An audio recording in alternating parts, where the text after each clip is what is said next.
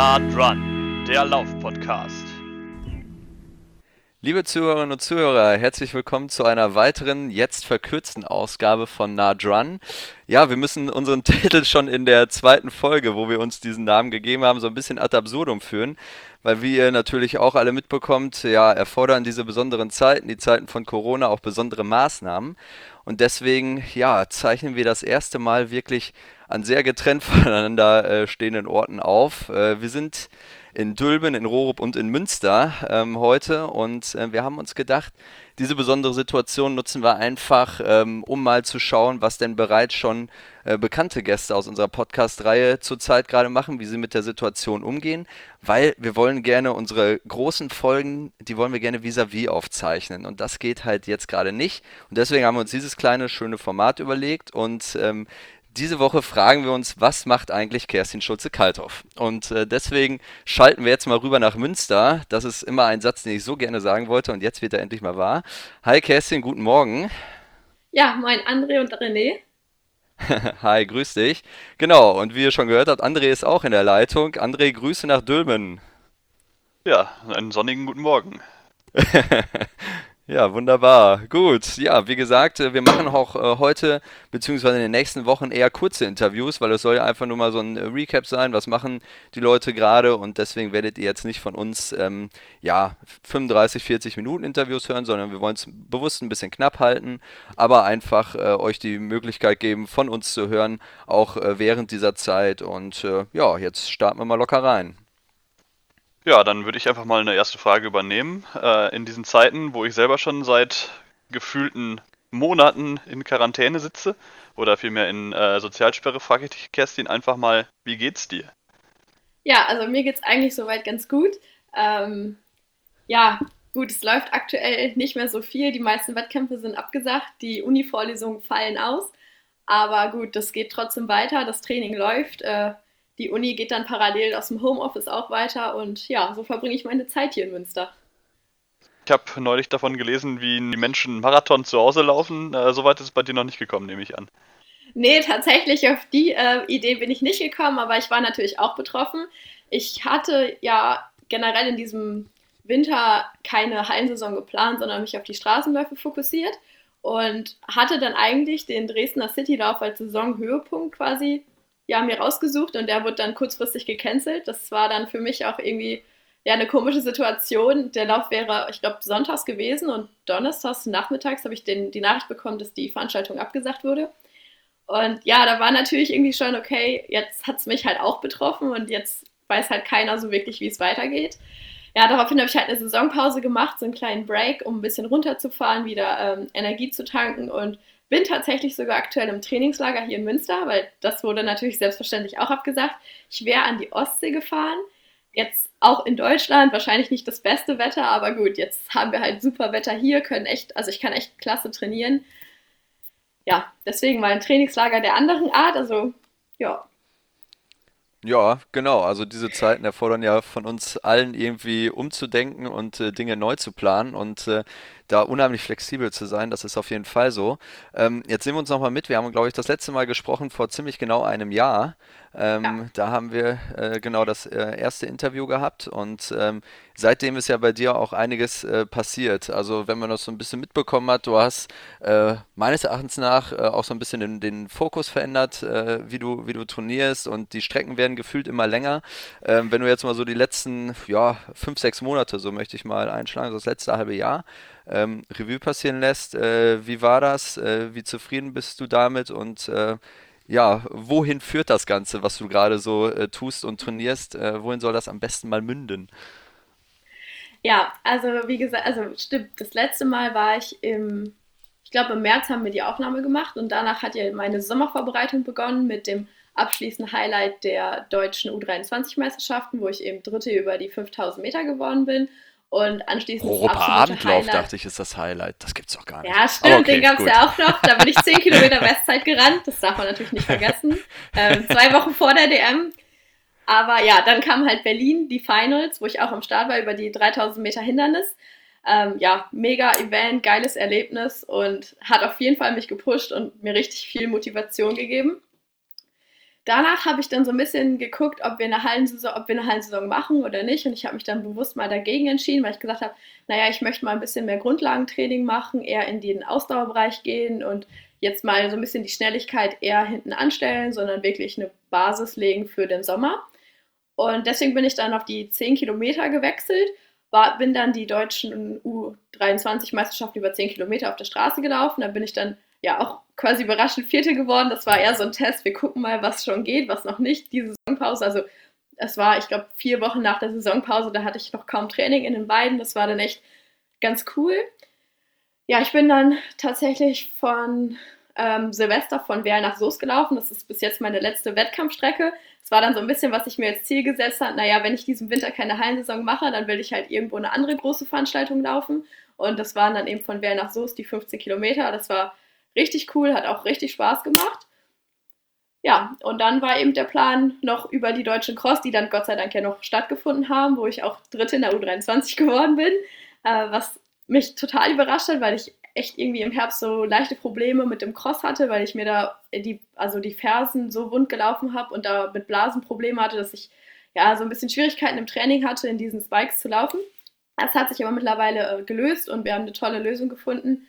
Das funktioniert alles wieder einwandfrei, aber gerade mit so einem mulmigen Gefühl, naja, die letzten Crossläufe waren nicht so gut, da in das Rennen zu gehen und dann da so rauszugehen, das war echt cool. Da konnte man wieder ja die Energie, diese positive Erfahrung, die ich auf der Straße gemacht habe, so ein bisschen wieder auf dem Cross ummünzen und dann ja. da auch äh, happy aus der Geschichte rausgeben. Wie gesagt, dann wird halt Dresden abgesagt. Der, die 10 Kilometer und jetzt beginnt für mich die Sommervorbereitung. Äh, ich hoffe, dass wir noch eine Sommersaison laufen werden. Das ist natürlich noch fraglich, es steht in den Sternen, aber bis jetzt ist das Saisonziel für mich am 16. August die 3000 Meter Hindernis bei den deutschen U23-Meisterschaften. Das ist mein letztes Juniorenjahr. Und die Meisterschaft steht noch in Mönchengladbach, die ist noch nicht abgesagt und dafür trainiere ich. Das ist das Ziel. Ja, äh, offensichtlich trainierst du noch regelmäßig, wie du sagst. Äh, wie läuft das denn aktuell so bei dir? Ja, gut, ich meine, ich bin Läuferin. Ich habe da den Vorteil, dass ich jetzt nicht unbedingt auf eine Halle oder ein Stadion angewiesen bin, weil das ist ja in den aktuellen Zeiten eben gesperrt. Ich fahre viel an den Stadtrand, beziehungsweise gucke, dass ich halt die Hotspots zum Laufen meide, weil es ist schon auffällig, dass aktuell sehr viele Menschen auf die Idee kommen, auf einmal zu joggen. Äh, die großen Menschen, also Massen meide ich quasi auch zum Schutz einfach und fahre an den Stadtrand, kann da ganz normal trainieren. Ich laufe meine Kilometer jeden Tag. Äh, die Tempoläufe mache ich einfach auf der Straße. Das habe ich im Winter ja sowieso schon gemacht, weil ich eben mich da bewusst auf den Straßenlauf konzentriert habe. Ob ich jetzt 8x1000 auf der Bahn mache oder 8x1000 auf der Straße, da tut sich nicht so viel. Aktuell ist ja eh die Zeit, dass man eher eine Grundlagenphase nochmal hat, wo man jetzt noch nicht die spezifischen Wettkampfgeschwindigkeiten hat. Das brauchen wir jetzt ja auch nicht, weil, wie gesagt, wenn jetzt erst so im August wieder Wettkämpfe anstehen, dann ist da bis dahin noch eine lange Zeit und von daher ist es, glaube ich, ganz wichtig, jetzt eine gute Basis zu legen, dass wir dann, wenn wieder Wettkämpfe stattfinden, daran anknüpfen können und ja, dann wieder in die richtig schnellen Geschwindigkeiten einsteigen. Mhm. Wie gehst du denn ähm, eigentlich damit um, dass ja jetzt nicht nur Wettkämpfe abgesagt werden, sondern äh, auch, dass der Trainingsbetrieb natürlich äh, ganz anders gestaltet ist? Ne? Es sind natürlich jetzt auch äh, viele Einrichtungen geschlossen, die ihr sonst mal äh, nutzt, ähm, Sporthallen, ähm, Krafträume, was auch immer. Und äh, zudem kommt ja noch hinzu, dass das Trainieren in Gruppen ja auch ähm, ja, mehr oder minder untersagt ist. Ähm, führt das, merkst du das bei dir im Training, dass das, dass das schwieriger ist, dass man äh, sich da aufraffen muss, ähm, wenn du eben nicht diese ganzen gewohnten Dinge um dich hast, äh, die normalerweise möglich wären? Ja klar, es ist natürlich immer schon cooler, in der Gruppe zu trainieren. Ich meine, ich bin sowieso viel gewohnt, alleine zu trainieren, vor allen Dingen auch die Tempoläufe, weil ich da jetzt nicht so den Trainingspartner oder die Trainingspartnerin habe, mit der ich da alles zusammen trainieren kann. Aber ich habe schon ein, zwei Dauerläufe die Woche einfach in einer Gruppe gemacht oder dass wir uns zum Tempotraining getroffen haben und dann hat jeder so seine eigenen Läufe gemacht, aber wenigstens ein gemeinsames Aufwerben und auch einfach, dass der Trainer vor Ort ist und auch einfach ein Feedback geben kann, über die Läufe drüber schaut und sagt, okay, jetzt machen wir noch mal einen Lauf mehr, mach den schneller, mach den langsamer, wir nehmen heute raus und das Feedback fällt natürlich weg. Ich stehe nach wie vor in einem engen Kontakt mit meinem Trainer, dass wir quasi jeden Abend nach dem Training darüber sprechen, wie war das und ich gebe ein Feedback, ob das gut war und er passt gegebenenfalls das Training nochmal an. Aber einfach so dieses, ähm, ja, da ist jemand dabei, der guckt da halt drüber, das fehlt auf jeden Fall. Da ich freue mich da riesig drauf, wenn dann die, das Kontaktverbot quasi aufgehoben ist und das wieder möglich ist. Aber ja, Also natürlich in der Gruppe und mit einem Trainer macht schon noch mal mehr Spaß. Ja, ich habe trotzdem das Gefühl, dass du super positiv an die Sache rangehst und einfach nimmst, wie sie kommt. Hast du irgendwie einen Tipp, wie du die, äh, wie du andere Läufer motivieren kannst, ebenso positiv an die Sache ranzugehen? Ich glaube, man muss sich ein Ziel stecken und bei mir, also ich bin ein Mensch, ich brauche halt einfach so ein Ziel und mein Ziel, wie gesagt, steht halt noch. Deswegen ist, glaube ich, meine Motivation auch noch so hoch, weil ich denke, okay, ich habe ein Ziel, ich weiß, ich will dann und dann schnell laufen und jede Einheit bringt mich da ein Stück weit näher hin. Und das muss man sich einfach bewusst machen, dass man das, also man kann auch alleine trainieren und nichts ist unmöglich und man muss es einfach versuchen, das Beste aus der Situation machen. Ich kann mich jetzt darüber aufregen, dass mir die Möglichkeiten nicht zur Verfügung stehen, aber dadurch kriege ich die Möglichkeiten auch nicht eher wieder und das zieht mich dann irgendwie mental auch eher runter, als dass ich äh, ja, davon Nutzen habe. Deswegen versuche ich es möglichst positiv zu sehen. Natürlich gibt es auch ein paar Tage, wo ich mir denke, so, oh, heute jetzt nochmal ein drittes Mal vor die Tür. Meine Beine sind schon schwer, jetzt gerade im Trainingslager. Ein Trainingslager ohne Gruppe, das habe ich wirklich noch nie gemacht aktuell. Aber ja, das sind alles Erfahrungen, die man mal mitnehmen muss, die man mal machen muss. Und ich glaube, dass man da dann auch einfach mental äh, gestärkt rausgehen kann. Und ja. Hm.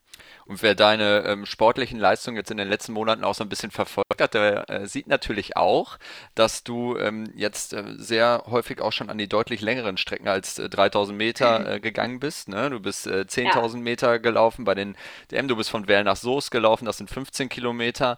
Ähm, da waren jetzt auch große Erfolge dabei und jetzt äh, neuerlich ja auch noch äh, bei der Duisburger Winterlaufserie bist du ähm, ja. ja. als Erste ins Ziel gekommen. Und äh, das war ja ganz spannend. In der letzten Runners äh, habe ich dich da auch äh, verewigt gesehen, äh, sozusagen zumindest im Text. Und die Annika Fels, die uns vielleicht auch zuhört, die war sogar bildlich abgelichtet als Siegerin über 15 Kilometer. Also wir haben hier tolle Gäste offensichtlich. Ähm, hast du denn, hast du denn auch als äh, Ziel neben dieser ähm, Junioren-DM über 3000 Meter Hindernis eventuell nochmal Richtung Herbst auf eine längere Strecke zu gehen und mal gucken, was da so geht? Ja, also das kann ich mir ehrlich gesagt äh, schon ganz gut vorstellen. Ich hatte tatsächlich überlegt, ob man diesen Frühjahr sogar schon einen Halbmarathon rennt, aber das hat zeitlich einfach nicht in den Rahmen gepasst, weil das ja mit der eigentlich geplanten Bahnsaison dann zu kollidiert hätte. Also die Halbmarathons wären zu spät gewesen, um dann noch irgendwie einigermaßen früh in die Bahnsaison einzusteigen, weil eigentlich wären ja am Anfang Juni die deutschen Meisterschaften der Männer und Frauen in Braunschweig gewesen, wo ich auch hätte am Start sein wollen. Gut, es wurde jetzt abgesagt und jetzt ist so ein bisschen die Frage, wie sich die ganze Situation entwickelt. Wenn wir jetzt äh, von einer Late-Saison nachher sprechen, dass die Leichtathletik-Saison halt in den August, September verschoben wird, dann wird es natürlich hinten raus auch eng mit dem Herbst und einem Halbmarathon, weil man muss das dann halt schon richtig gut vorbereiten. Aber ja, ich lasse mich da überraschen. Ich habe es auf jeden Fall auf meinem Zettel stehen für dieses Jahr und ich hoffe, dass das irgendwie klappt, dass ich da dann nochmal ein Debüt im Herbst geben kann. Aber wie gesagt, erstmal der Fokus auf die 3000 Meter Hindernis und dann schaue ich im Herbst, was mir Spaß macht, wohin es mich zieht und ja, ob ich da Bock drauf habe. Ja, es ist ja auf jeden Fall immer schneller geworden. Also wirklich vom letzten Jahr bis, äh, bis jetzt ist ja. es ja wirklich eine äh, ne, ne dramatisch gute Entwicklung. Und ähm, da sind wir mal ganz gespannt, ob das eventuell dann auch noch über die Junioren-DM hinausgeht mit so einigen Highlights dann zum äh, Schluss des Jahres. Ja, aber es ist äh, natürlich alles abhängig davon, äh, wie sich äh, diese Pandemie weiterentwickelt und wie natürlich auch die Entscheidungen getroffen werden hinsichtlich ähm, Großveranstaltungen, ganz klar. Ähm, ja, André, wie siehst du das? Was interessiert dich noch? Oder was interessiert uns weiterhin noch? also ich interessiere mich nur dafür, dass sowohl Kerstin als auch du, lieber René, und natürlich die Zuhörerinnen und Zuhörer gesund bleiben und möglichst wenig Leute anstecken. Auf jeden Fall. Stay at home. Genau. Aber, und wenn ihr laufen möchtet, dann lauft bitte sicher. Das ist auch noch ein guter Tipp. Ja, klasse. Dann danken wir dir, Kerstin, dass du für unser erstes äh, Interview hier im äh, Format Was macht eigentlich zur Verfügung äh, gestanden hast. Und ähm, genau, ähm, ganz wichtig, bleibt gesund und ähm, wenn ihr noch mehr Lust habt, äh, gute Podcasts zu hören oder viele mehrere Folgen von uns, besucht mal einfach unser Instagram-Profil, unsere Facebook-Seite, Nadrun. Und ähm, da kriegt ihr dann noch weitere Infos. Und in diesem Sinne, äh, ja, vielen Dank. Bis bald. Nah dran, der Lauf-Podcast.